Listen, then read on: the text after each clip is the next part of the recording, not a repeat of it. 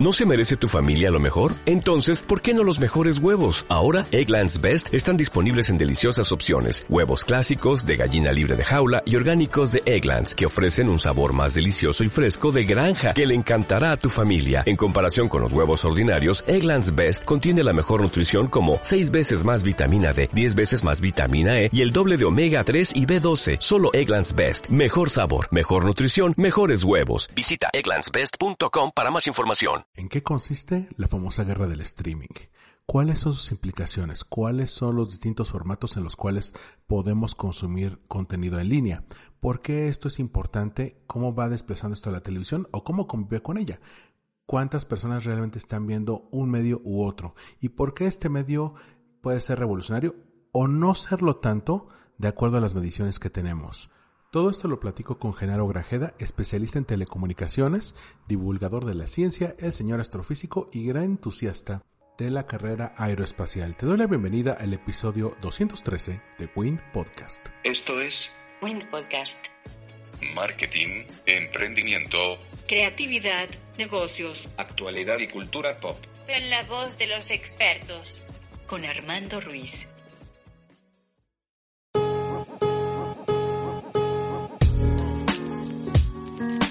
Hola, ¿qué tal? Bienvenidos a otro episodio de Win Podcast. Soy Armando Ruiz. Me encuentran en Twitter, Instagram y TikTok como Armando-MKT. Y en este episodio tengo a una persona eh, que parece que es de proporciones bíblicas, pero no lo es. Simplemente se dejó la barba este, un, buen, un buen periodo de, cuarentena. Ah, seis, seis, meses, seis meses nada más. Seis meses de cuarentena. A mí con cuatro meses de barba. O sea, a mí con cuatro meses no me, no me sale así. Y lo intenté en algún momento. Este, ya me harté y me la rasuré. Este, estoy con un especialista en el mundo de las telecomunicaciones, el señor astrofísico, como bien le dirían por ahí.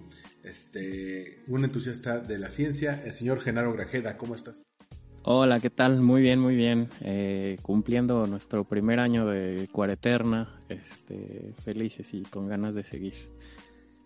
y este, y de hecho estamos platicando el otro día sobre este fenómeno del que ya se habla mucho, bueno, en círculos, digamos, no tan especializados, digamos que lo ponen, pone el tema como a nivel de la, gente de a pie, que es la famosa guerra del streaming, ¿no? Que hemos visto cada vez más plataformas metidas en, en esta parte. De repente, pues digo, tú y yo en algún momento llegamos a platicar en tiempos prepandémicos de de cómo mucha gente se estaba moviendo a plataformas como Netflix, ¿no? Y que HBO estaba sacando su propio servicio, Dish había sacado un servicio como OTT, y de repente en este año vemos que todo el mundo saca su servicio y hay de, diversos tipos. Tú ahí me mencionabas un concepto muy, eh, muy interesante que es eh, OTT. ¿En qué consiste esto? Claro, eh, en, el grosso modo, la definición más eh, burda de, del OTT es que es cualquier tipo de servicio de medios, eh, canales de televisión o, videos, ¿no? Lo, que sea, que se ofrece directo al consumidor y va por internet, ¿no? O sea, eh, usualmente va por encima de cualquier otro servicio de cablevisión, broadcast o televisión vía satélite, que son las tres formas clásicas o legacy eh, en las que recibimos nuestro, nuestra, nuestros medios, ¿no? O nuestra media.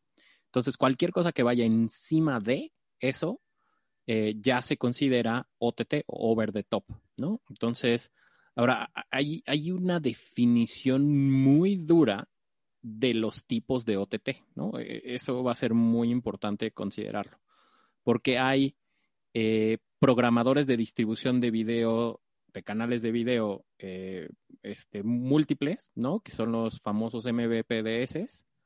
Eh, que si, no se lo saben, pues ya, ya lo acaban, lo acaban de escuchar. ¿Algún ejemplo de este, de este tipo? Claro, son básicamente los cableoperadores, ¿no? O los operadores satelitales que tienen algún tipo de distribución de OTT, por ejemplo, ¿no? Sky tiene su distribución OTT encima del servicio de Sky, ¿no? Lo puedes utilizar en internet, lo puedes usar en casa del vecino, o lo puedes usar en tu casa.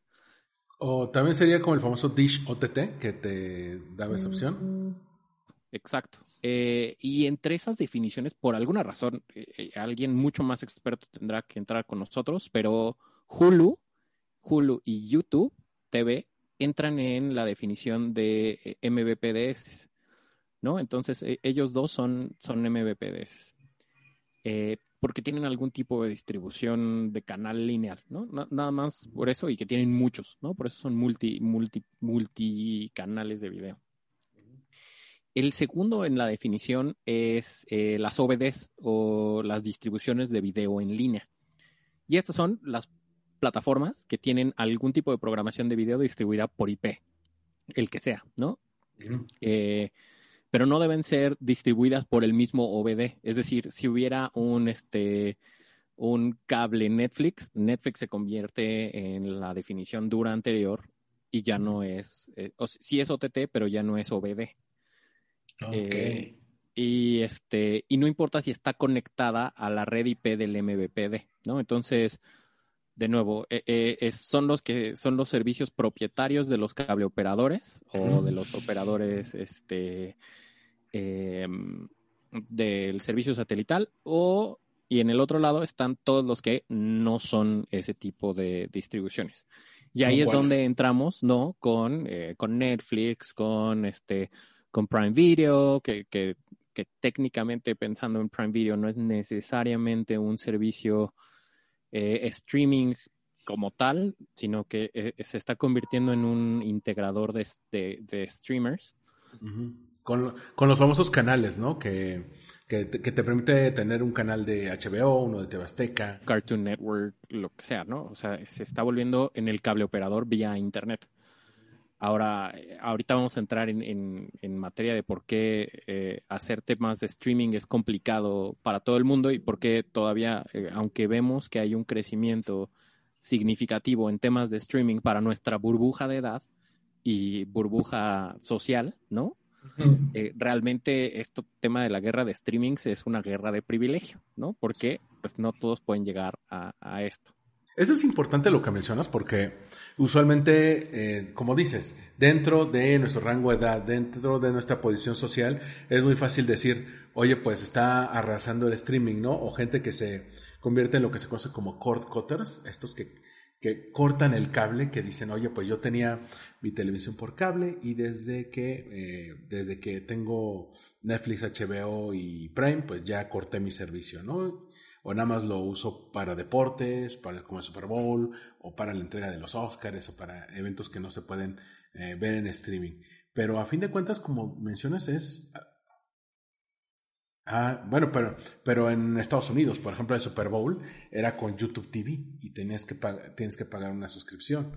Pero a fin de cuentas, creemos que todo el mundo es así y decimos, no, espérate, ahí por ejemplo, la gente de un pueblo pequeño en la Sierra Tarahumara, donde el Internet no llega de manera tan fuerte, pues todavía depende de la televisión abierta, ¿no? Sí, así es. Y, de hecho, en el, en el último reporte trimestral del Instituto Federal de Telecomunicaciones, eh, se ve un poco este tema, ¿no? 75% eh, del total de la audiencia de medios en el país es para televisión y 25% es OTT, ¿no? Entonces, la participación sí ha ido creciendo significativamente con los años. Eh, pero 75% ah, de las personas de México siguen utilizando la, pues, la televisión libre o lineal. Eh, no libre, no, no libre. Ahorita vamos a platicar de esos números, pero lineal como su medio de este, entretenimiento, eh, pues todavía más, más usual, ¿no? Entonces, eh, en estas líneas de, qué es lo que hay disponible, este 34, 35%, no es cierto, 38% del total de las personas, y ya estoy, estoy dándote un número erróneo, ¿eh? ahorita ya, ya, lo revisé y estaba leyéndolo mal. 22.8% del total de la población en México utiliza un servicio de OTT.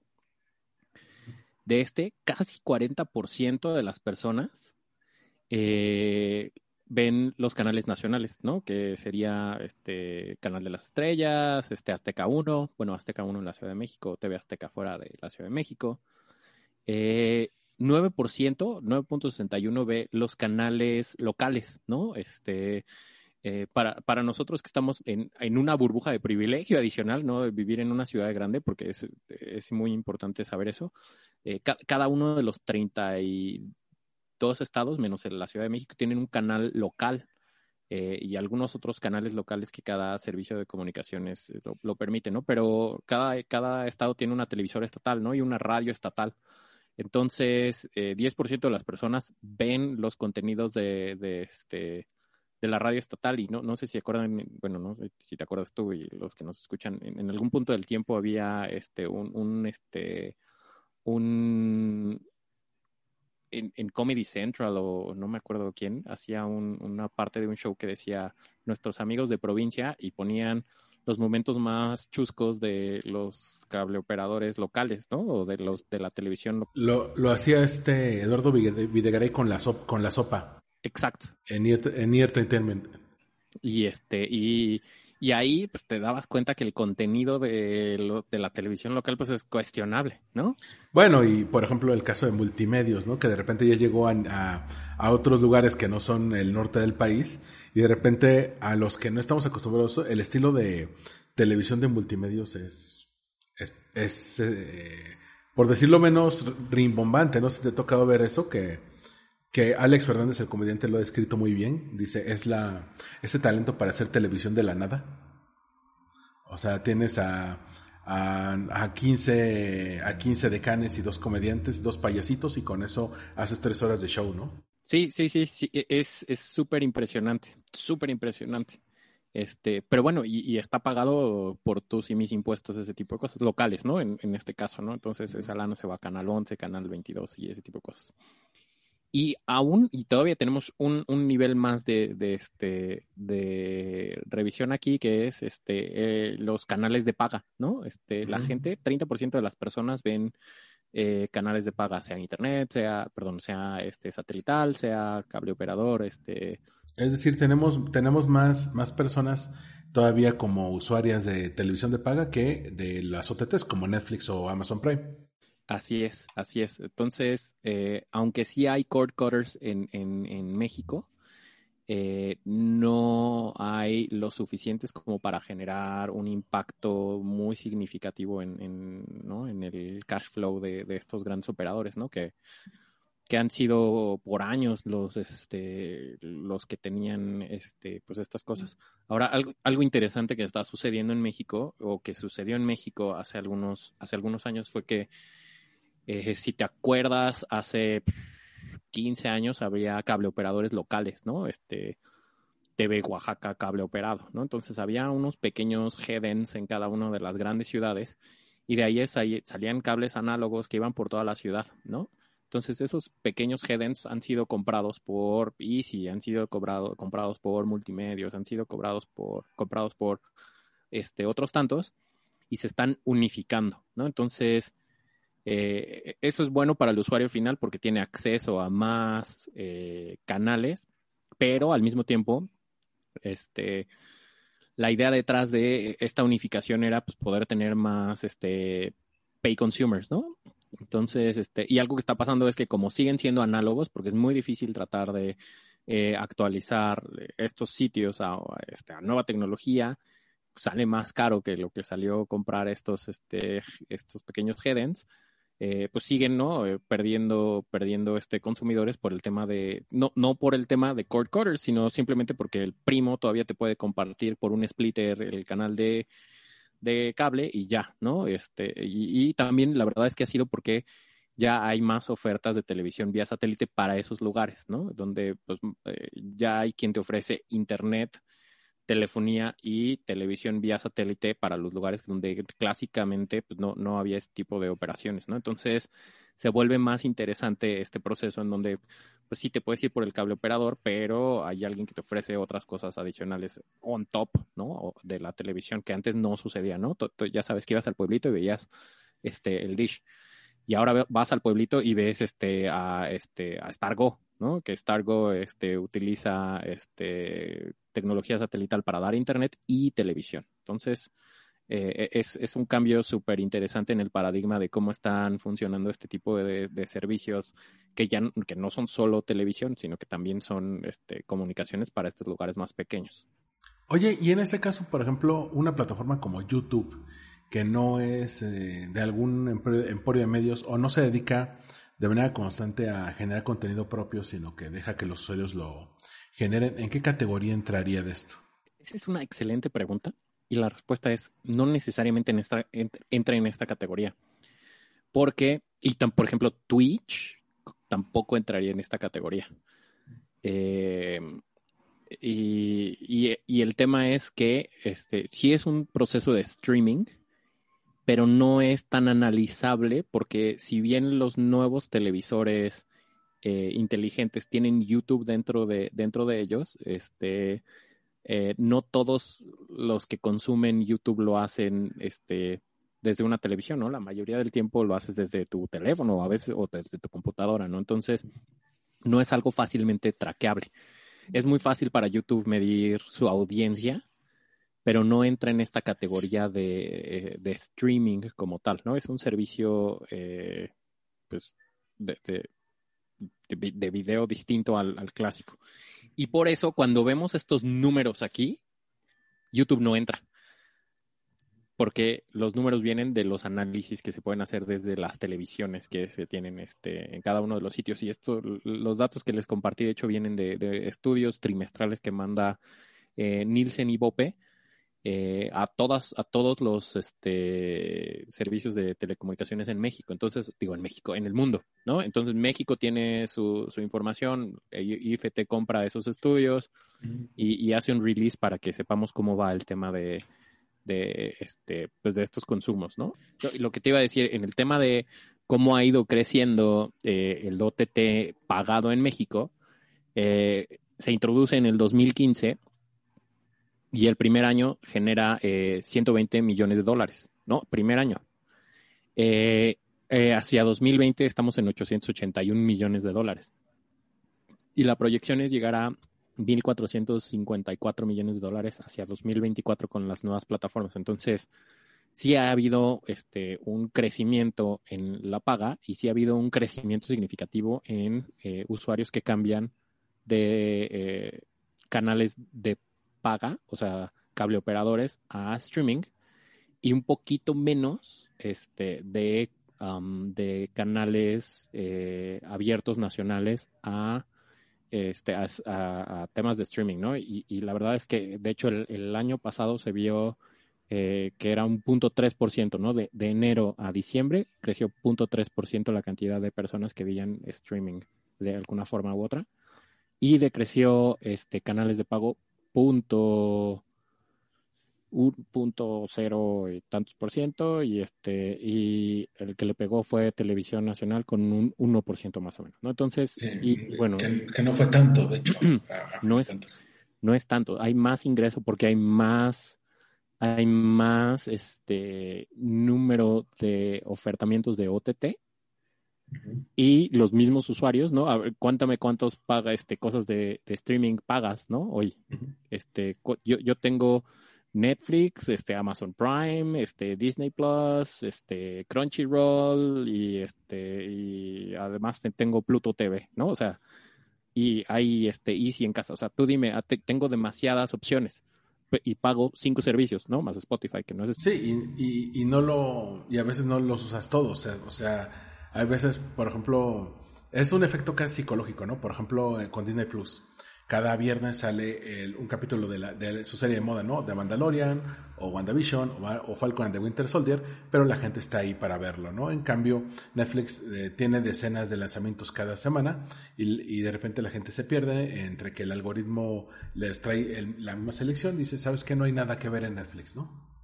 Sí, justo. Eh, lo, más, lo más interesante es que eh, Netflix al principio justo compraba, ¿no? Las series viejas y las ponía y eran cosas que nos gustaban a todos, ¿no? Y ahora es como otra vez lo viejo, ¿no? O sea, es como Canal 5 o Canal este eh, Canal 7, este, y creo que ya no hay Canal 7, o sea, no, sí, sí hay Canal 7, el 3 sí, Este, donde te encuentras el tema, ah, sí, claro, no, no, no entiendo por qué Shrek, ¿no? Eh, este, todavía sigue siendo top uno y Betty la Fea también, ¿no? Y, y en esos temas interesantes, durante algún tiempo Betty la Fea fue número uno en Netflix, eh, en streaming de Netflix. Bueno, y Friends y How I Met Your Mother.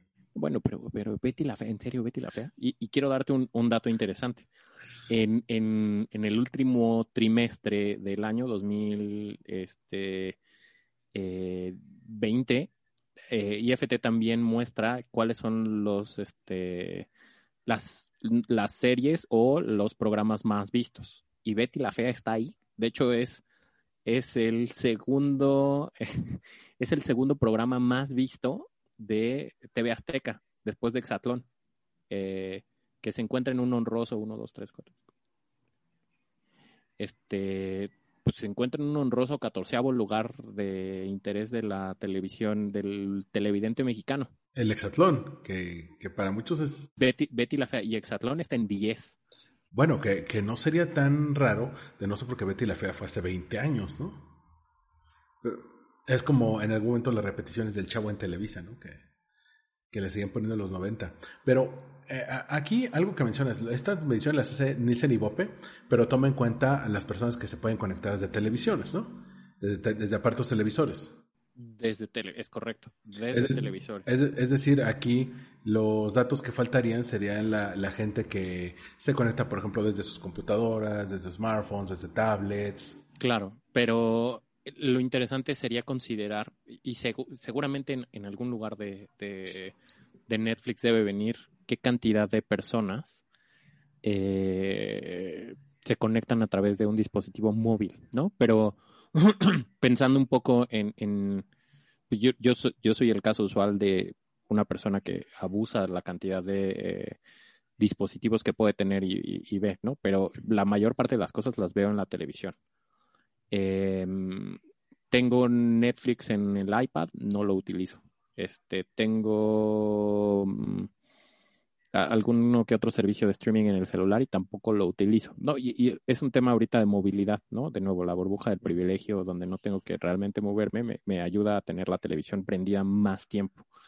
Este, y ahorita podemos platicar un poco del, del tiempo en realidad que están prendidos los televisores en México. Pues vámonos a, a ese si quieres. Ok, No, pero te iba a decir, eh, en, en otra empresa en donde trabajé anteriormente, eh, algo que notamos es que la gente ve mucho YouTube en sus celulares en lugares rurales, en donde cuando están cerca de un punto de conexión a Internet, eh, pues justo no hay otra forma de, de ver este, algún tipo de contenido. Entonces, seguro perdemos un poco de esta información eh, de- del consumo de las personas. Pero la, la realidad es que la televisión sigue y seguirá siendo por el futuro previsible, los siguientes 10 años o 15 años, eh, la forma más sencilla de comunicarse en, en este en los lugares este, más remotos, ¿no? Quizá las ciudades no, no, no estemos tan de acuerdo con eso, pero fuera de las ciudades muy probablemente sí. Ahora, e- en, en términos de los tiempos, eso es súper importante. Eh, eh, la persona en México toma dos horas y nueve minutos al día en promedio para ver cosas de OTT. Es mucho. Eh, Suena mucho, pero es- espera. Cuando tienen TV de paga, son cuatro horas y doce minutos. O sea, cuatro. Si cuando tienen tele de, TV de paga, pasan cuatro horas y 12 minutos en TV de paga o en OTT. En TV de paga. En TV de paga. La gente que no tiene acceso a TV de paga u OTT pasa tres horas viendo canales nacionales. Tres horas 18 minutos. Y ya, nuestros amigos que no tienen ni uno ni otro, que son los que entran en los canales locales, una hora y media, ¿no? Entonces, interesante cómo llegamos a, a estas fracciones de números. Ahora, eh, este, este no estaba en, en, el IFT, pero estoy tomando la información eh, de los Estados Unidos que sigue pareciéndome muy interesante. Eh, y es cómo ha ido cambiando, porque esto ya es por edad, ¿no? Por rango de edad. Eh, y cómo ha ido cambiando el porcentaje año con año, ¿no? De, la cantidad de tiempo que se ve este, en, los televisores por rango de edad. Entonces, las personas de 65 o más años consumían 6 horas de televisión al día, ¿no? Entonces, las personas que ya se retiraron consumían 6 horas de televisión. De 50 a 64, 5 horas 43 de 35 a 49 años, que podría ser más o menos el rango de edad de varios de los que seguro escuchan este podcast, tres horas y media. de 18 a 34 hay un salto súper significativo a una hora y media y los Gen Xers están en una hora cinco. Digo, no Gen Xers, Gen Zs. Sí, la generación Z. Entonces, eh, aquí lo que se puede ver es que a mayor edad suelen pasar un poco más de tiempo, a menor edad pasa. ¿Tú, eh, ¿tú crees que se deba esto como al cambio generacional, al cambio de hábitos, a la, la mayor adopción tecnológica?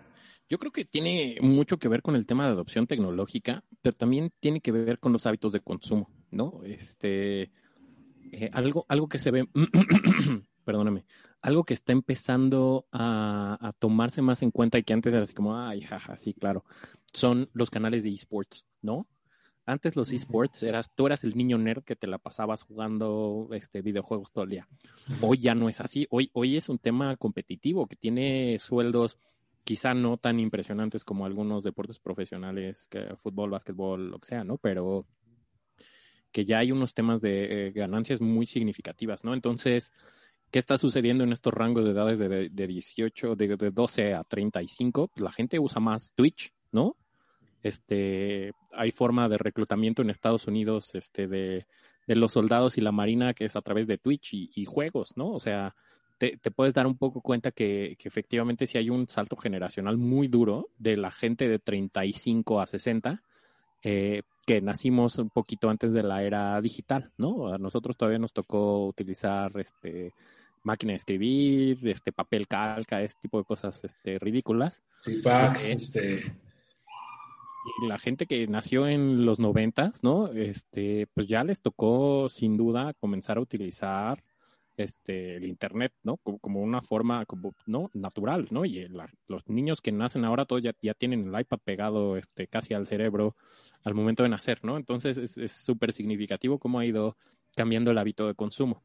Eh, ojalá pudiéramos ver ese mismo trend en libros, ¿no? Quién, sabe cómo estén los hábitos de consumo de, lectura, eh, en esa misma línea ahora. Sí, o, cómo se mueven a, a ebooks, o si leen más este, portales de noticias, porque también eso da pie, por ejemplo, a nuevos líderes de opinión, nuevas personas que informan, ¿no? Hemos visto desde gente que da noticias, digo, incluso tú y yo hemos visto, eh, por ejemplo, gente que da noticias de política eh, sin necesidad de estar informados de política, o sea, gente que lo hace en, un escritorio en su casa, ¿no? Y, y, y tienen muchos más seguidores que eh, muchos periodistas consumados que están en radio. Claro, y, te, iba a decir, en este, en este reporte IFT, por aquí lo tengo, ¿sabes cuál es este el género de televisión menos visto? ¿Noticias? Noticias. ¿Y después? opinión política.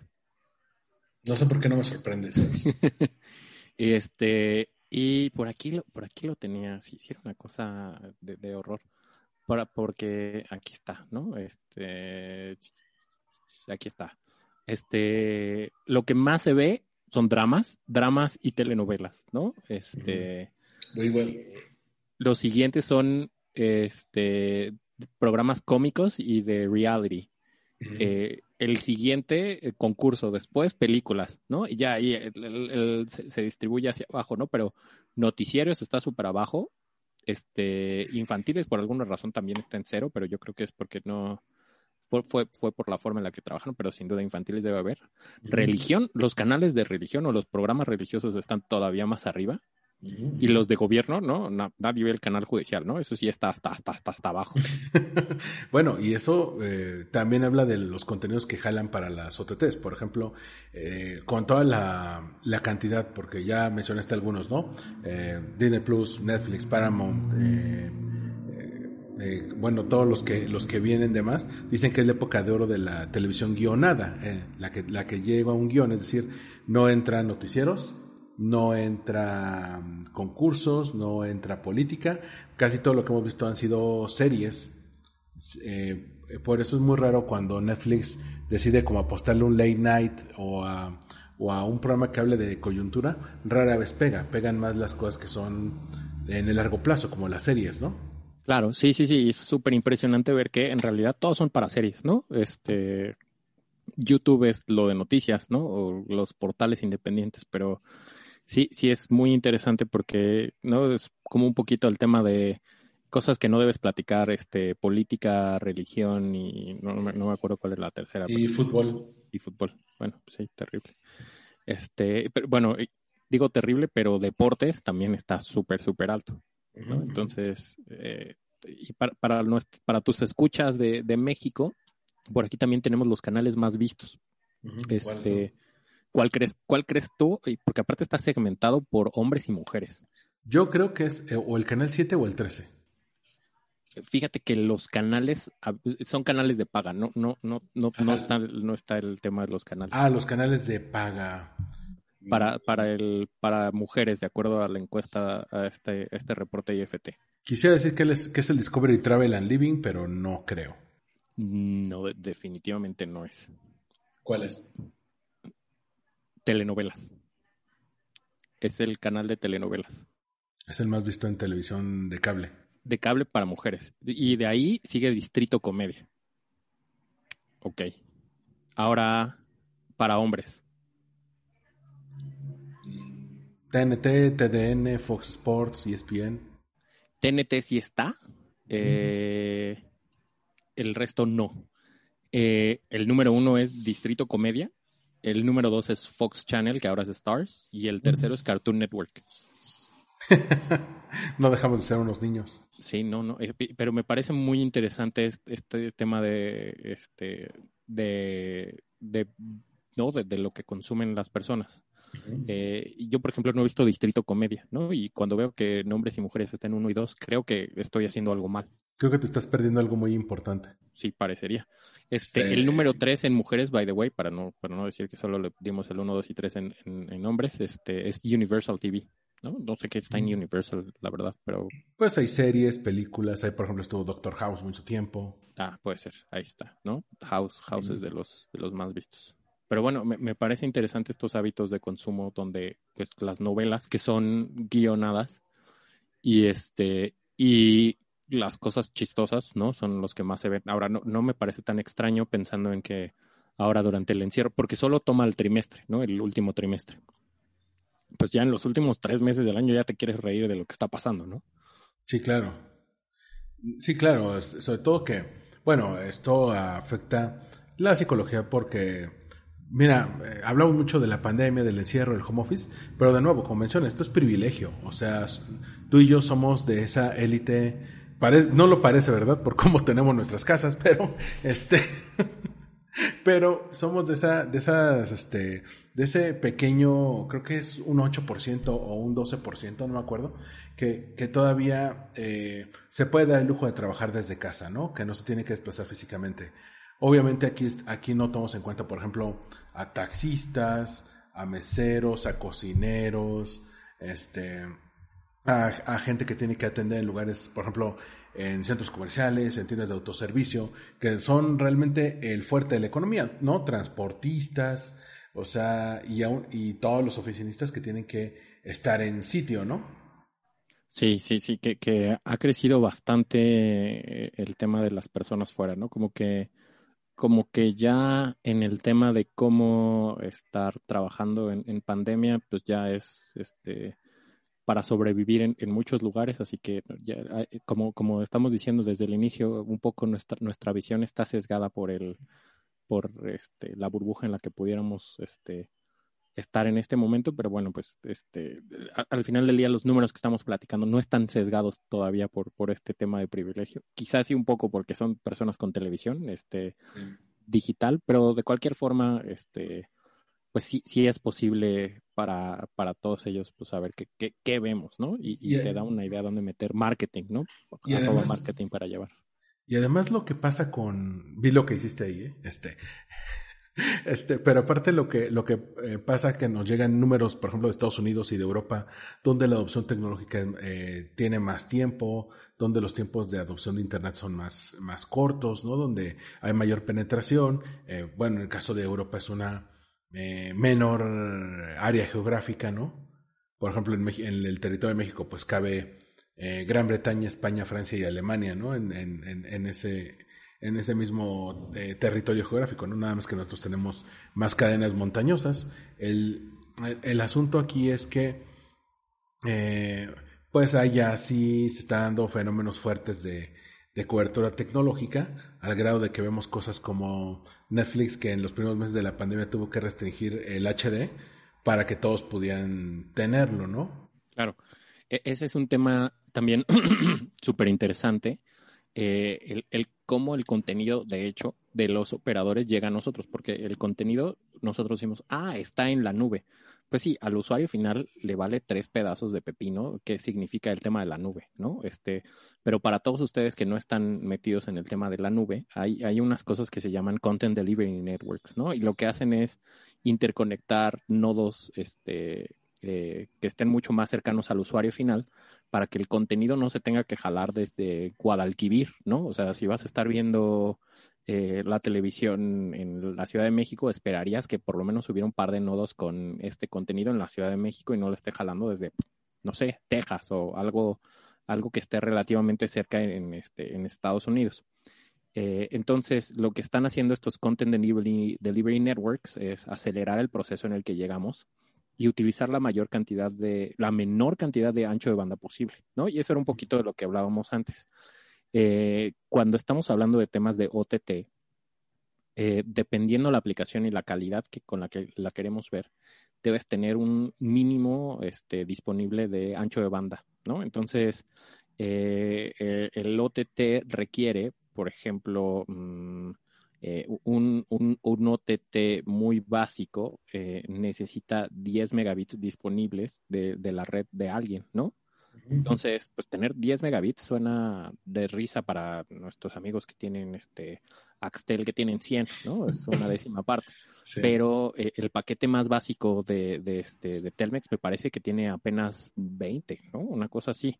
Sí. Entonces te estás echando la mitad del ancho de banda de estas personas en la versión de este, definición estándar, ¿no? Entonces, súper, súper interesante el tema de cómo eh, mientras más va creciendo nuestros hábitos de consumo, mayor es el consumo que tenemos de este ancho de banda de internet, ¿no? Entonces, eh, si no hay una actualización muy este, importante de, pues, ¿no? de cables de cobre, bueno, primero de, de ADSL a cobre y después de cobre a, a, fibra óptica y después de fibra óptica pues empiezas a montar fibras ópticas encima una de otra para aumentar la cantidad de, este, de datos que tienes, ¿no? Pero bueno, este, si no hacen esos cambios, pues difícilmente se van a alcanzar estas formas de poder meter más contenidos a, a las personas.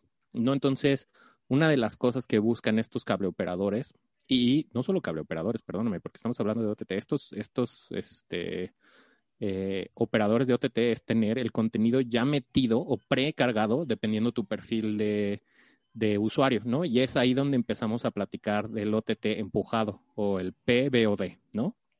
Que ya está preempujado dependiendo del tipo de usuario que eres, ¿no? Entonces, a, a, a ti, Armando, probablemente no te ponen este en, en, en, Netflix, este, no sé, este, las películas este, de horror clásicas de los 50 que quizá tienen por ahí perdidas, pero sí te saldrán este, algunas películas este, de superhéroes o algunas películas de acción y probablemente alguna que otra romántica. Entonces, ya Netflix tiene una inteligencia artificial que hace un perfil de lo que hacemos. Y no, no solo Netflix, ¿no? También lo tiene Amazon, también lo tiene este, Disney Plus, lo que se nos ocurra, ¿no? Si, si, no vimos este High School Musical, pues sí nos lo van a poner ahí, pero no nos lo van a empujar.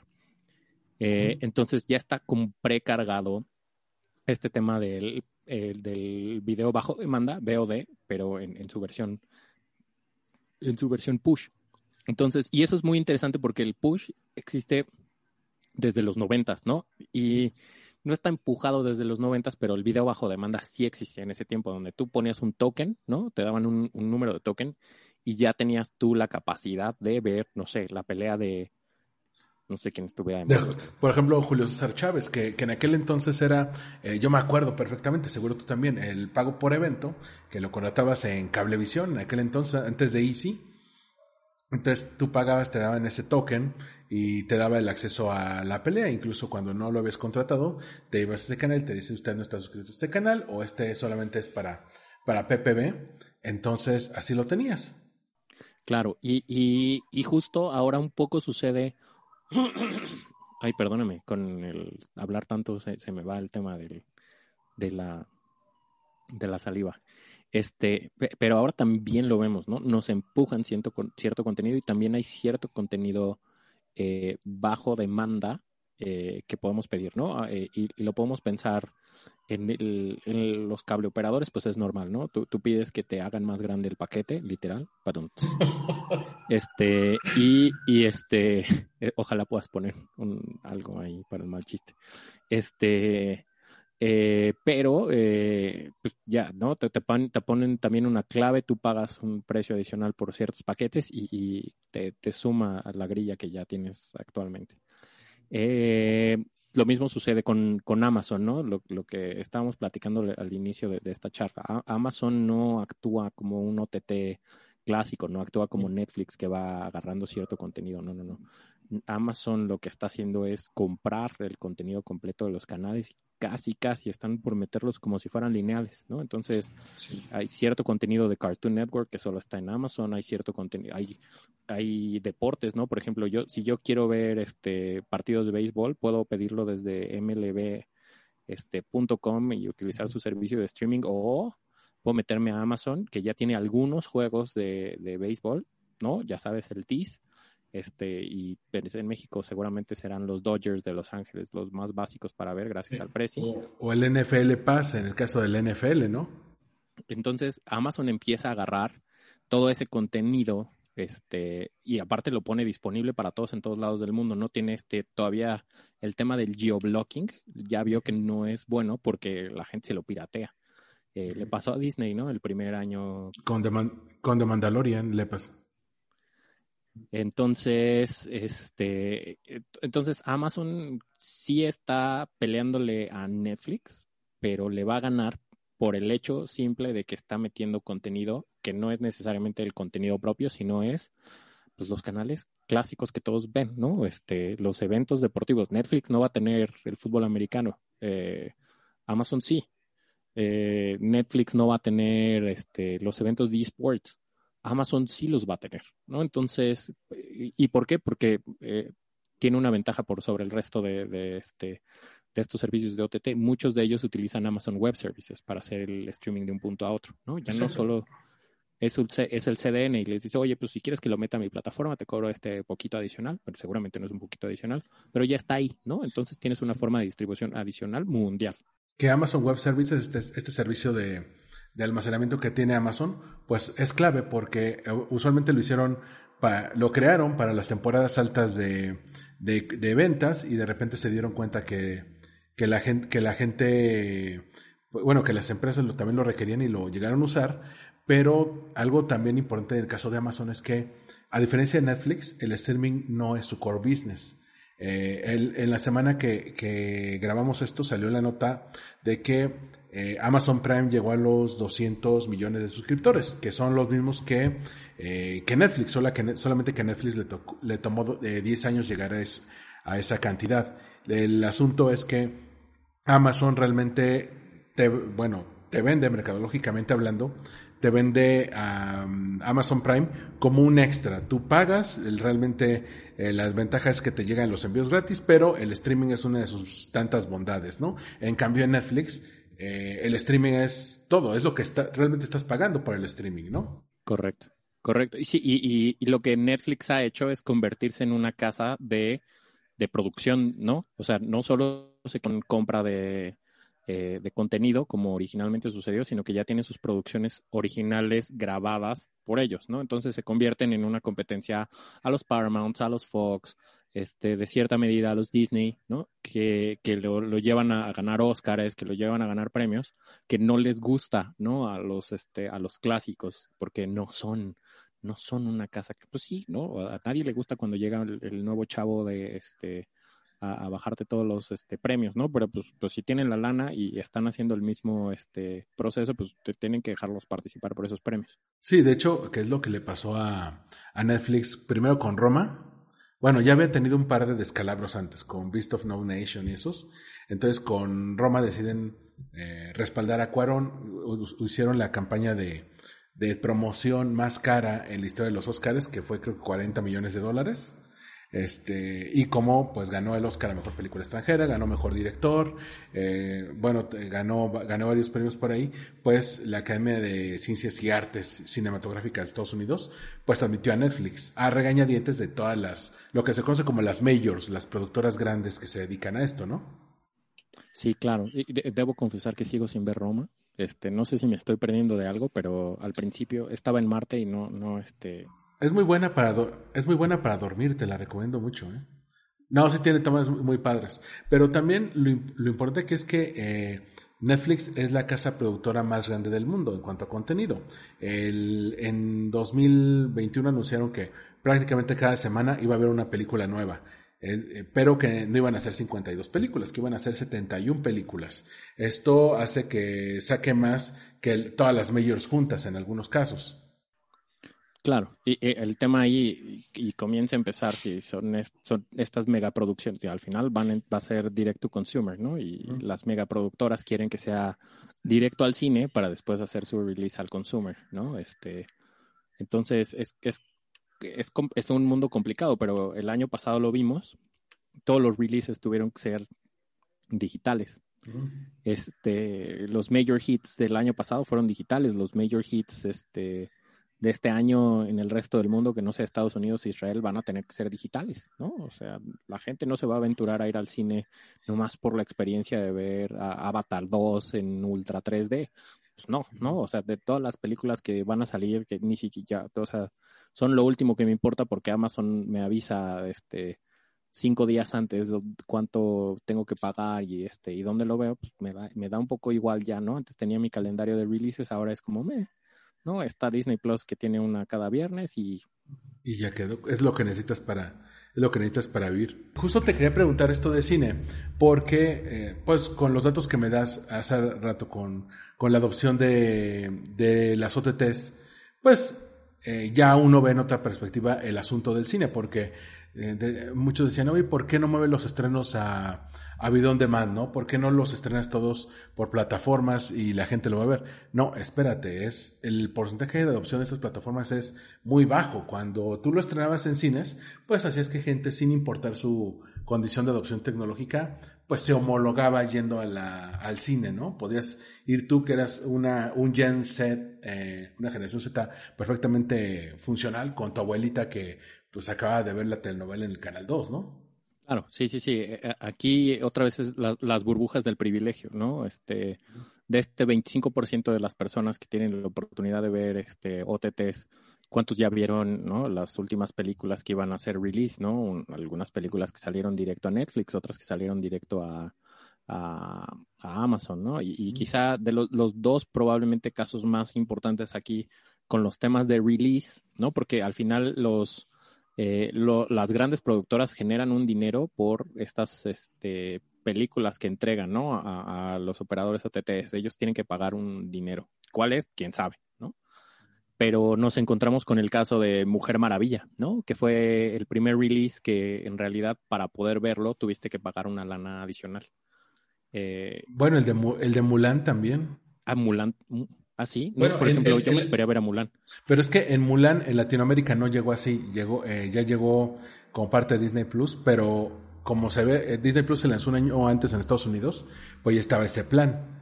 Eh, de, que, de que pagabas creo que 30 dólares para tenerlo un extra y luego eso lo replicaron aquí con Raya y, y lo van a replicar con eh, Black Widow. Sí, correcto. Entonces, eh, ya vieron que es una forma, porque al final es, velo antes de que sea el release para todos, ¿no? Porque al final hay un release, ¿no? Al menos en esas plataformas. Bueno, como, como el Snyder Cut, que sacaron el Snyder Cut y ese te lo dejan caer, creo que fue 400 la renta del, del título, 300 o 400 pesos, no me acuerdo, y, y, la, y aún así la gente lo vio. Claro, este, súper, súper importante, este, por ahí también eh, considerar, ¿no? El tema de que eh, en algunas plataformas los releases que prepagaste ya se van a ver, ¿no? Este, pero otros no. Entonces, por ejemplo, ¿dónde, ¿dónde convendría tener otra cuenta? O sea, ¿a quién vamos a cortar para tener CBS All Access, no? Que CBS All Access es el que iba a tener Snyder Cut, este Mujer Maravilla 1984, Jurassic Park la nueva, este, Bueno, este. Space Jam 2. HBO, HBO Max, ¿no? Va a ser est- esta, ¿no? Ah, sí, es HBO, es HBO Max, no Porque- CBS All Access. Porque sí, porque antes tenías. eh, de por sí, ¿te acuerdas de cuando comprabas un paquete HBO, cuando rentabas un paquete HBO con cable, pues ya te salía como en 500, 600 pesos y la gente decía, no, ya no voy a llegar a ese punto, me quedo con el, con el básico o el intermedio. Hoy en día, pues tienes que pagar, como dices, Netflix, Amazon Prime, Disney Plus, HBO, y, y, de, y de repente dices, a ver, eh, aquel que llegue, por ejemplo, en tu caso Crunchyroll, ¿no? Eh, cuando llegue uno nuevo, uno va a decir, pues, a ver, de entrada tengo, tengo más servicios de los que puedo consumir y uno se va a tener que ir. Sí, claro. Y cuando lo por eso es muy importante pensar en el tema de este quién va a ser el, el guapo que agarre todos los servicios de, de streaming y los empieza a crear, este, a meter en un solo servicio, ¿no? En el último, en el ultimate provider del streaming, ¿no? Y se va a convertir en un cable operador. Sí, y, vamos, y regresamos al, al punto de inicio, ¿no? Exacto. Este, y ah, por ejemplo, en el tema de HBO Max, HBO Max no va a llegar a México, no ha llegado a México. Va a llegar, eh, va a llegar en junio. Ah, sí, ok. Es bueno saberlo para ver dónde ver este Space Jam 2. Ya ves, por no salir de tu casa no te enteras de nada. Pero, Pues es el tema de la barba, ¿no? O sea, ya, ya estoy como el de Jumanji con la barba. ¿Qué año es, no? Es- se va a estrenar Jurassic Park y este y otro de Batman. ¿Qué año es este? ¿Los noventas? No, pues sí, así. Y, y los audífonos gigantes otra vez están de vuelta, ¿no? Los de estudio. Sí, como Jacobo Saludowski, porque y, y, y ya eh, tan solo por usar la referencia de Jacobo Saludowski, ya ya me postulo para la vac- ya me ya postulo para la vacuna, ya totalmente. No se, no se olvide de nosotros, Sar, Sar este, Gatel. Luego se va a echar novia a la playa, por favor. No, terrible, ¿no? que deje caminar en la Roma. güey. Pero, este, pero bueno, ¿no? Y, y por ahí, regresando un poco al tema de, de OTT versus cable, eh, por ahí, ¿te acuerdas que te compartí el tema de revenues, ¿no? Entre Sí. televisión de cable y, y- y OTT. Y, y sí, eh, sí crece, pero no, el, el- la cantidad de revenues global ahorita de, de OTTs es de 115 mil millones de dólares. Sí es mucho, pero de televisión de paga, este, es 217, ¿no? Entonces, sigue siendo un montón. Y, y eso está está súper asociado un poco a que, eh, eh, a que tiene que ser por internet, ¿no? Entonces, todos esos lugares donde no llega internet, pues no llega el streaming. Eh, Bueno, tú también, te no sé si te acuerdas que eh, aquí en México había unas zonas donde ciertos operadores de cable no llegaban. Sin ir más lejos, por ejemplo, tú y yo que somos chilangos este, acá sureños, si ibas a visitar a la familia en Ecatepec, te decían, es que aquí no llega Easy, llega Megacable. Exacto. Pues todavía sigue pasando el tema de que algunos operadores de, de Internet no llegan a todos lados, ¿no? O sea, y, y lo mismo sucedió con el rollout de, del 3G, del 3.5, del LTE, de 4G, 4.5 y el 5G, ¿no? Eh, vas a las zonas que eh, típicamente más es más probable que tengan equipos que puedan soportar este tipo de tecnologías, ¿no? Eh, y lo crea de nuevo, creas una burbuja de privilegio asociado a ciertas tecnologías de las personas que pueden pagar ciertas cosas antes, ¿no? Y este sucede lo mismo con estos servicios, ¿no? Si, si empiezas con un servicio super premium de 100 megas como era el de Axtel, y sigue siendo, pero ahorita ya está mucho más accesible y eso es porque ya hay una tirada de fibra más grande y las economías de escala ayudan a que sea mucho más eficiente el bajar los precios a, a esa línea, ¿no? Pero lo mismo va a suceder con la telefonía celular. ¿no? Entonces, cuando sales a los pueblos mágicos, pues sí, en la carretera hay este eh, 4G y cuando llegas al centro del pueblo mágico todavía hay como 3G, pero cuando te vas alejando, pues nada más quedan las torres 2G y, y 2G sigue siendo la forma más normal de comunicar a las personas en el mundo, ¿no? Y eso es porque, pues en los lugares más remotos sigue la tecnología eh, un poco un poco este, más atrasada, aunque sí hay personas que van a tener un iPhone que se los mandó su hijo de Estados Unidos porque no lo pudo hacer. Eh, pero ¿cuál es el problema? Que el ARPU para los este eh, para la adquisición de servicios de telecomunicaciones es muy bajo y de hecho hacia el año 2015 el ARPU para contratar servicios de comunicaciones de telefonía específico en México era de 50 pesos. Entonces imagínate, ¿no? Que 50 pesos no, no, no que en, un, en uno de paga, de prepago, no, no hace absolutamente, no hace nada, ¿no? Bueno, si por ejemplo tú, tú te vas de, de, turista a Europa, puedes ir a, por ejemplo en España, están esas tiendas Orange y puedes comprar una SIM de turista, creo que te dan como 10 gigas o algo así, este, por 10, 10, 10 euros. Entonces ya, ya es, dices, ya, ya sí, sí baila mi hija con el compadre, pero, tan, pero Ahora, ¿no será que también que estamos pasando de un privilegio a otro? Porque antes, por ejemplo, eh, toda esta discusión de lo del cine y el streaming, pues traen, lo traen años, ¿no? De es que no se puede er, liberar en, en, en, streaming hasta que no se libere en televisión.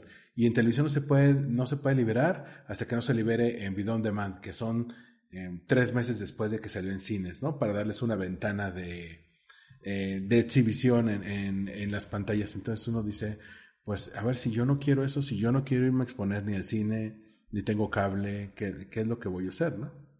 ¿Cuevana o qué? Pero estás pensando que tienes internet, pero probablemente probablemente tienes el proceso donde no tienes, ¿no? Algo, ¿no? Entonces es ahí donde continuamos viendo el tema de por qué la televisión nacional sigue siendo la, la, la reina, ¿no? De, de, de los medios de consumo, ¿no? Y de ahí la importancia de que este pues haya un control no de los medios eh, suena terrible pero es la forma más fácil de diseminar un mensaje a través de este los, los, los canales de acceso nacional sí por eso los, los partidos políticos se siguen peleando por los tiempos de transmisión en televisión para dar a conocer sus mensajes, sus, sus, anuncios. Nadie está peleando por YouTube, nadie está peleando por Netflix o por Amazon Prime. Dicen, yo quiero tele abierta. Sí, claro. ¿Cuántos mensajes vamos a ver de, de este, de, de alguno de los partidos políticos en, en, este, en televisión de paga especializada en cine de arte, no? Bueno, te voy a confesar algo. Oh, yo no tengo ni tele abierta ni tele de cable. O sea, utilizas, utilizas este servicios de streaming. Puro de YouTube para arriba. Claro, e, e, es, ese es un perfil clásico de, de los de, Gen Xers, así que ya puede ser chaburruco. Sí, de Gen, Gen, Zer, Gen Zer. O sea, más que, más que generación X eh, o generación Y, soy generación Z. Pues por, por tu, tu hábito de consumo podría ser. Por, ¿Cuánto, por... ¿Cuánto Twitch ves, no? Todavía no soy tan fan de Twitch. He visto algunos streams, pero es que también, mira, seguramente te ha tocado ver ahí el que tengas acceso a todo eso, no quiere decir que todo el contenido está bueno, tienes que curarlo mucho. Sí, claro. Sí, sí, ¿no? sí, sí, Tienes que saber a quién seguir. También ese es el tema. Todos sí. son Twitchers. Esto porque, podría ser una transmisión de Twitch, por ejemplo. Sí, porque conozco gente que son cord cutters y dicen, es que eh, lo bueno que ya no tengo Televisa. Corte A, ven el podcast de Jordi Rosado, ¿no? O algo así. Y dices, bueno, es que son las mismas entrevistas a gente que es famosa por la televisión. Entonces, pues es el mismo tipo de contenido que encuentras o un contenido muy similar, simplemente en plataformas de streaming, ¿no? Sí, claro, y también está la burbuja de las cosas que te gustan, ¿no? Este, a mí mi YouTube está lleno de cosas del espacio sí. y este y, y, de fails, ¿no? Entonces no veo este no veo este el Wherever Tomorrow, no sé si, si sigue siendo Wherever Tomorrow, ¿no? Ya, según yo ya no ya no es ya ya no es como cual se tuvo que reinventar en los eSports. Pero bueno, o sea, te, te, te, encuentras con que, pues sí, efectivamente la gente conocida por ciertas cosas, este, pues se ve, sigue siendo conocida por lo mismo en, en estos medios de Twitch y YouTube, ¿no? Pero también había leído, no me acuerdo en dónde lo leí, justo lo leí esta semana y te lo iba a mandar a arroba marketing para llevar, pero este, al parecer los, influ los micro influencers de, de Instagram y de TikTok estaban teniendo mucho más, estaban generando mucho más interés que los influencers clásicos de YouTube, ¿no? Entonces, ahí te metes en otro, en otro nivel donde no, ya no es OTT, son, son microvideos que, este, que te invitan a comprar cosas y ahí es donde realmente, ¿no? El valor de la televisión está, pues no, no necesariamente en su contenido, sino en el, en el advertising en, de la televisión lineal. Y el OTT, pues sí está en su contenido, ¿no? Pero, pero ese valor se lo generamos por lo que había este, en la televisión lineal. Entonces, eh, es un tema muy este, curioso. Es un rollo porque, por ejemplo, con cada nueva red social, como pasó con Vine, con Snapchat, con TikTok, pues llegan nuevas generaciones de influencers, ¿no? Eh, en YouTube, pues hubo también su generación de influencers. Como dices, en el caso de las OTTs, eh, muchos ven lo que ya aparece en la televisión lineal, ¿no? Betty la Fea, Friends, How I Met Your Mother. Eh, en algún momento las, las telenovelas de Televisa eran las clásicas, las más vistas en Netflix, hasta que Televisa se las llevó para Blim. Y, y de repente Televisa, eh, así como bajita la mano, todos los que iban a hacer sus lanzamientos majors en Blim se los lleva a Amazon Prime Video. Como Diablo Guardián, como el juego de las llaves, como eh, todas esas cosas que no son tan buenas, digamos, en cuanto a calidad, pero bueno, se las llevan a, Amazon Prime Video y, y, nutren a la plataforma. Y a Blim creo que le están dejando morir ahí lenta y dolorosamente. Y más con la pues sí, Blim, no tiene tanto tema de futuro, pero algunas de las cosas que hace Televisa sí, ¿no? Y, y lo más interesante es que el canal Telenovelas, que es de Televisa, pues es de los más vistos de, ¿no? Lo que platicamos de televisión, este, por, por cable, ¿no? Televisión de paga. Y Telenovelas es de los canales que más se ven en Estados Unidos y en Europa, ¿no? Entonces, es, es, un dato bastante interesante, está tan interesante que lo quieren mandar hasta en alta definición, ¿no? O sea, sí, sí es muy, este, muy impresionante ver cómo la exportación de telenovelas medio viejas y, con el contenido nuevo, ¿no? La Reina del Sur o esas cosas. No sé si es, no sé si es de Televisa, se lo estoy achacando. Es de, creo que Univision o Telemundo. Pero ¿no te ha tocado a ti, por ejemplo, que una, que tu mamá, que una tía te digan, es que prefiero ver estas telenovelas viejas porque ya las nuevas no están tan padres? Sí, sucede. Bueno, son, son, eh, eh, eh ¿cuál es la frase? Este, la nostalgia está de moda, ¿no? Sí. Este, el fonógrafo ya tiene esa música increíble que, que escuchabas en tu infancia, mano. No, pues sí, claro. Es. Universal Stereo ya tiene a las Spice Girls, mano, ya. Sí, sí, sí, ya, ya, ya, ya, ya somos este candidatos a vacuna otra vez nada más por la radio. Este... Oye, oye, una, una duda, y creo que esto te, lo han preguntado muchas veces, nosotros te lo hemos preguntado a veces hasta en WhatsApp, pero ahora que estamos platicando del asunto de la, del cine, eh, muchos decían, es que eh, también es, eh, ya no tienes que estar transportando los, los rollos de cine a, las, a, los lugares, ¿no? Y, y, tú amablemente me dijiste, me dijiste una vez, creo que fue cuando nos conocimos, no, ya no se transporta así. ¿Cómo normalmente se distribuyen las películas en, en los cines?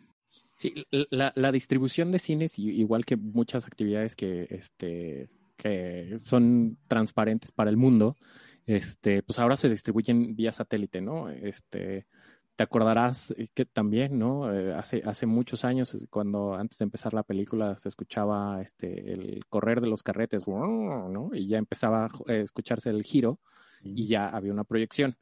Después, como que en los mid 2000 este, o early 2010 pues dejaste de escuchar eso, ¿no? Y era como, ah, quién sabe qué pasó, ¿no? Hubo una evolución a, digital, ¿no? Ya no era de carrete, porque el, el, tema de los carretes es que es muy caro, este, y había que, por logística, transportarlos, ¿no? Carísimo también. Entonces, lo, que sucedía es que hay, hay middlemans, ¿no? La casa productora, este, hace la producción y luego entraba Technicolor a hacer, pues ya, este, los temas finales de distribución. Technicolor sigue siendo de las casas de distribución más importantes en el mundo. Eh, ¿Y qué sucede? Pues compraban todos los rollos de Technicolor, entonces se volvía una especie de monopolio muy interesante.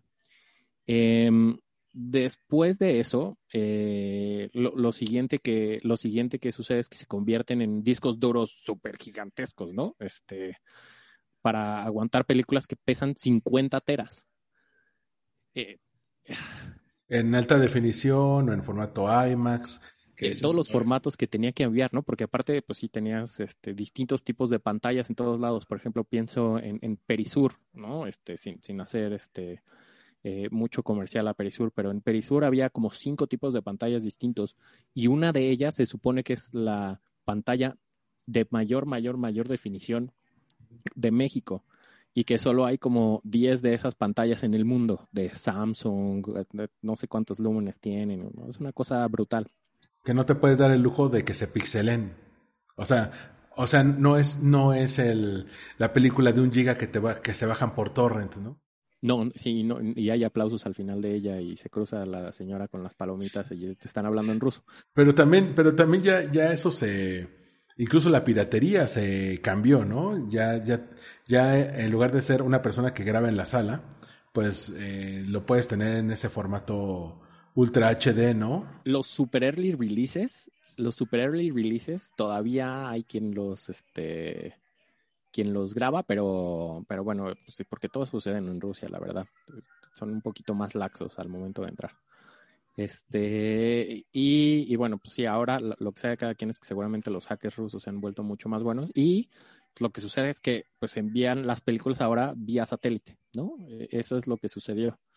Eh, en todo México, las películas, em, excepto, ¿no? Seguramente alguno que otro cine indie que va a salir así, no, no es cierto, yo todavía tengo mis cartas. Sí, güey, sí, sí, pero no, no, tú, tú eres uno nada más, ¿no? Este, no seas snob del, es que, no, es que se escucha mejor la cinta, digo, se escucha mejor el long play que el digital. Sí, sí, Carlos, ya lo sabemos, sí, sí, sí, sí. suena mucho mejor, pero de todos modos la mayor parte de las personas lo escuchan en digital. Nadie tiene, Sal- saludos a Carlos, ¿eh? Sal- que, que ya tiene este de, de, de Jay-Z, ¿cómo se llama? El, su, su servicio de streaming. de, ay, el, el- No es Deezer, es, es... sí, sí es, sí es Deezer, ¿no? No, no es Deezer. Este, el chiste es que ese lo tiene Carlos porque ya, ya no tiene dónde escuchar sus LPs, entonces para... Claro, ¿no? Y, y necesitas unos audífonos de estudio de, ¿no? Con cable de, con, con, este, con puntas de oro y, ¿no? O sea, sí, Sí, como el, como el pono de Neil Young, ¿te acuerdas? Esta, es, esta madre de, este, con forma de triangulito que, que te los ponía con calidad de LP. sí, claro, sí, claro. pero. Son, son servicios, ¿no? Para los la gente que tiene este tipo de, de perfil, ¿no? Que son menos. Y aparte también ese es un servicio de streaming súper caro, ¿no? Además. Eh, pero bueno, eh, eh, regresando y, y haciendo el corte para molestar un poco a Carlos que nos presentó hace algunos ayeres. Carlos Bautista, un saludo. Carlos BR, editor en Twitter. Este, eh, pues sí, ¿no? La, la tecnología ha evolucionado de tal forma que ahora, eh, pues, el cine llega vía satélite. Entonces, eh, desde luego que hay un, un impacto eh, que en que los cines estén cerrados, ¿no? Este, pues no le estás transmitiendo a nadie, ¿no? Eso también, también tiene un impacto significativo. Pero bueno, pues son los temas de los temas actuales de pandemia en donde no, no necesariamente porque estemos encerrados la vida no, este, no sigue afuera y este, ¿no? Y, este, y sí he visto a personas compartiendo sus fotos este, en el cine o en el bar o lo que sea, ¿no? Este, cada quien toma este, la decisión que mejor le funciona y al final, pues, la gente vive de, eso y no podemos, digo, somos pocos, ¿no? Lo que decías ahora de entre 8 y 10% que seguimos encerrados, pues bueno, no es nada. Eh, no, no, es, no es nada realmente los que estamos este, todavía continuando con, con este estilo de vida un poquito, ¿no? Y este, pues sí, privilegiado quizá, desde algún punto de vista, desde muchos puntos de vista. Entonces, pues, eh, pues, eh, pues, hay muchos servicios, ¿no? Justo como el cine, que funcionan vía satélite. Que, que, que, que de lo que platicábamos también por ahí, que me parece muy importante es que platicamos que mientras más servicios de streaming tienes, más ancho de banda consumes. Y justo el tema que mete el satélite es que es unidireccional para este tipo de servicios. Entonces, un servicio de OTT vía satélite, que está todo empujado y pregrabado, va a ser exactamente lo mismo que hace este, actualmente, ¿no? Tu, tu, tu servicio tiene un, una set-top box o una cajita que tú pones este, en tu casa y la conectas al televisor y ahí recibe todo, ¿no?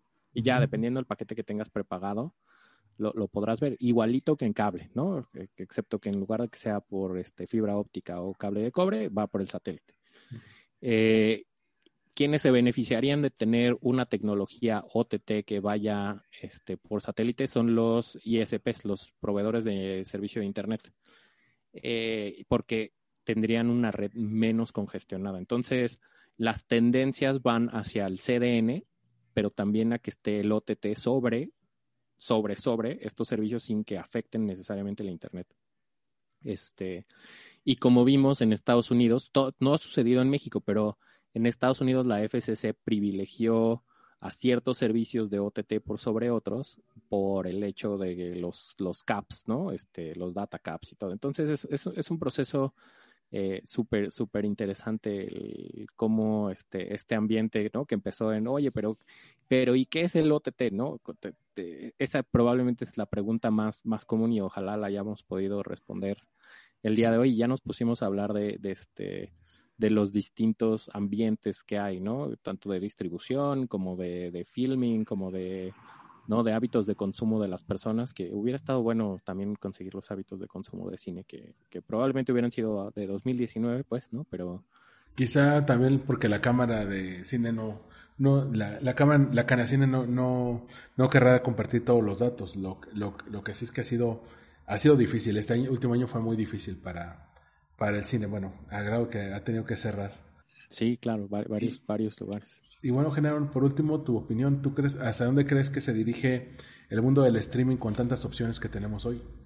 Pues mira, eh, el mundo del streaming tiene un potencial de crecimiento súper significativo. Eh, lo, que estamos viendo es una unificación de distintas tecnologías para mejorar eh, la calidad del servicio a los usuarios, que al final es lo que, lo que paga la existencia de estos servicios. Y como siempre, eh, la punta de lanza para todo esto va a estar en los lugares que tienen pues, ciertos privilegios. ¿no? Eh, el streaming continuará creciendo de forma significativa mientras este, el tema de la brecha digital empieza a cortarse. Sin embargo, jamás va a estar en un 100% con las tecnologías nuevas que nos imaginemos desde los satélites estos de Elon Musk hasta eh, formas de, de, este, mucho, muy interesantes de utilizar los segmentos este, adicionales que existían. Nosotros los llamamos bandas de guarda en telecomunicaciones para dar servicios de comunicación rural. Aún con estos con estas nuevas tecnologías, la realidad es que la brecha digital está lejos de ser cerrada y en todos esos lugares en donde no haya un servicio adecuado de Internet, eh, el OTT seguirá siendo eh, pues lejos, lejos de ser eh, la tecnología eh, funcional. Eh, pero ¿qué, estamos viendo hacia un futuro eh, donde seguramente este servicio estilo OTT va, a empezar a tomar predominancia? es como cambiamos de análogo a digital y probablemente de ahí de digital vamos a cambiar a OTT, ¿no? Apenas fue el cambio de análogo a digital en muchos lugares del mundo. Eh, nosotros nos tocó hace 10 años, me parece, este, algunos lugares de, de, Centroamérica pues están todavía terminando con ese proceso. Muy probablemente, eventualmente, los servicios van a tomar este camino también de, de, del OTT, donde la distribución pública será por esos medios. Eh, sin embargo, en los siguientes 10 a 15 años, la televisión mantendrá todavía su, su poder este, eh, pues es el que el cuarto poder, el quinto poder, no me acuerdo cómo, cómo llamaban a, a, la televisión, pero eh, mantendrá este status quo simplemente por el hecho que para llegar a todos los que no son servidos, eh, pues la televisión seguirá siendo el medio más sencillo de, de, de llegar a todos. Y este y lo que más, lo más seguro que veremos es que va a haber más servicios estilo Amazon Prime en donde tratarán de juntar varios servicios de OTT o varios servicios de canales lineales en, en uno. Entonces, muy probablemente lo que veremos es un redescubrimiento de los, este, de los cableoperadores, pero enfocados a un servicio over the top.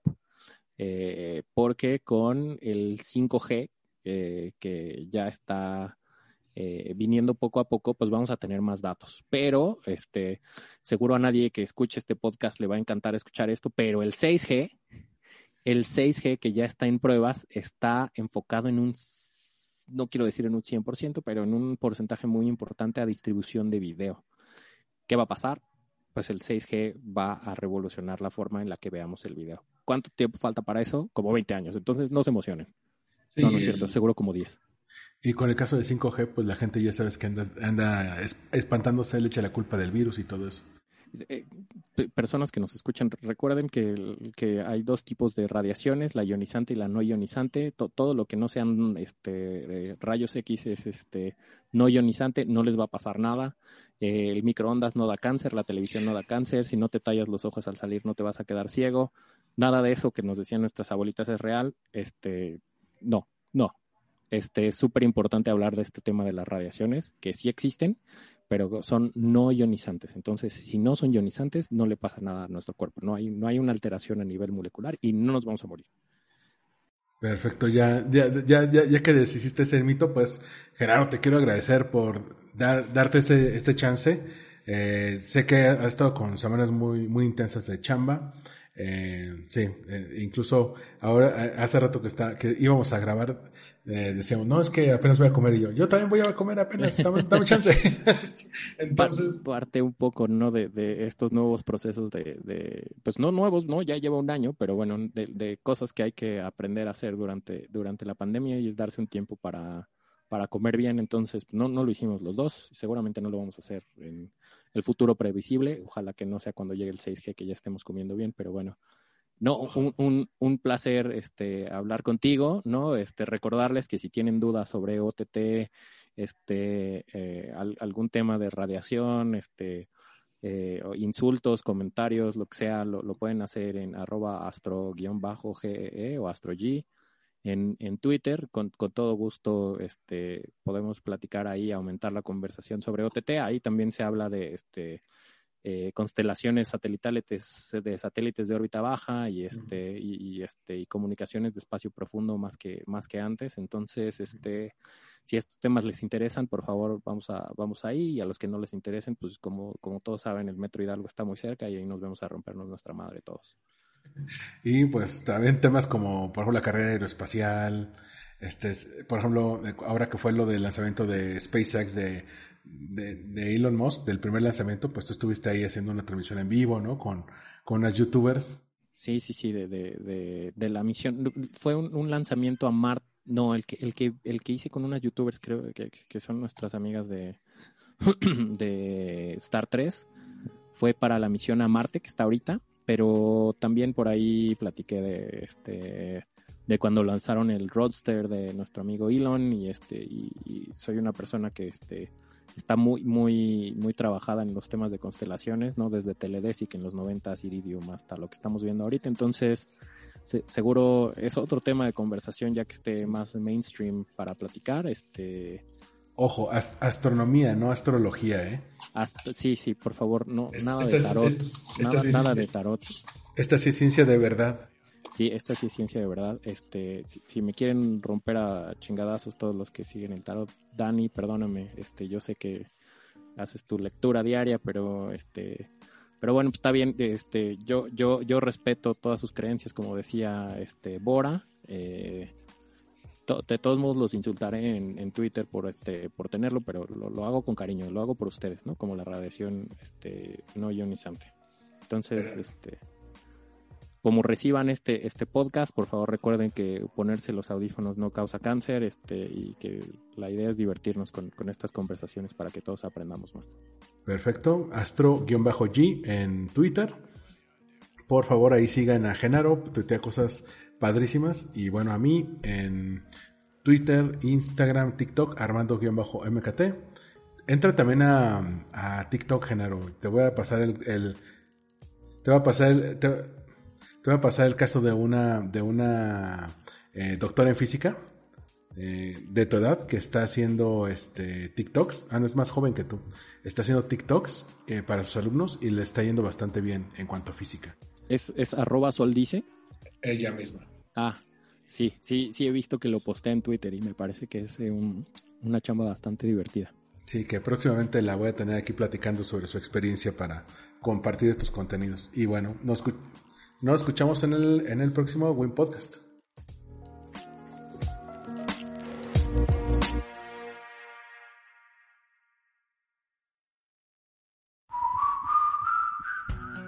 Gracias por escuchar Wind Podcast. Síguenos en redes sociales como arroba Wind Podcast. Una producción de All We Need Is Blog. Conoce todos nuestros podcasts en allwinidisblog.com.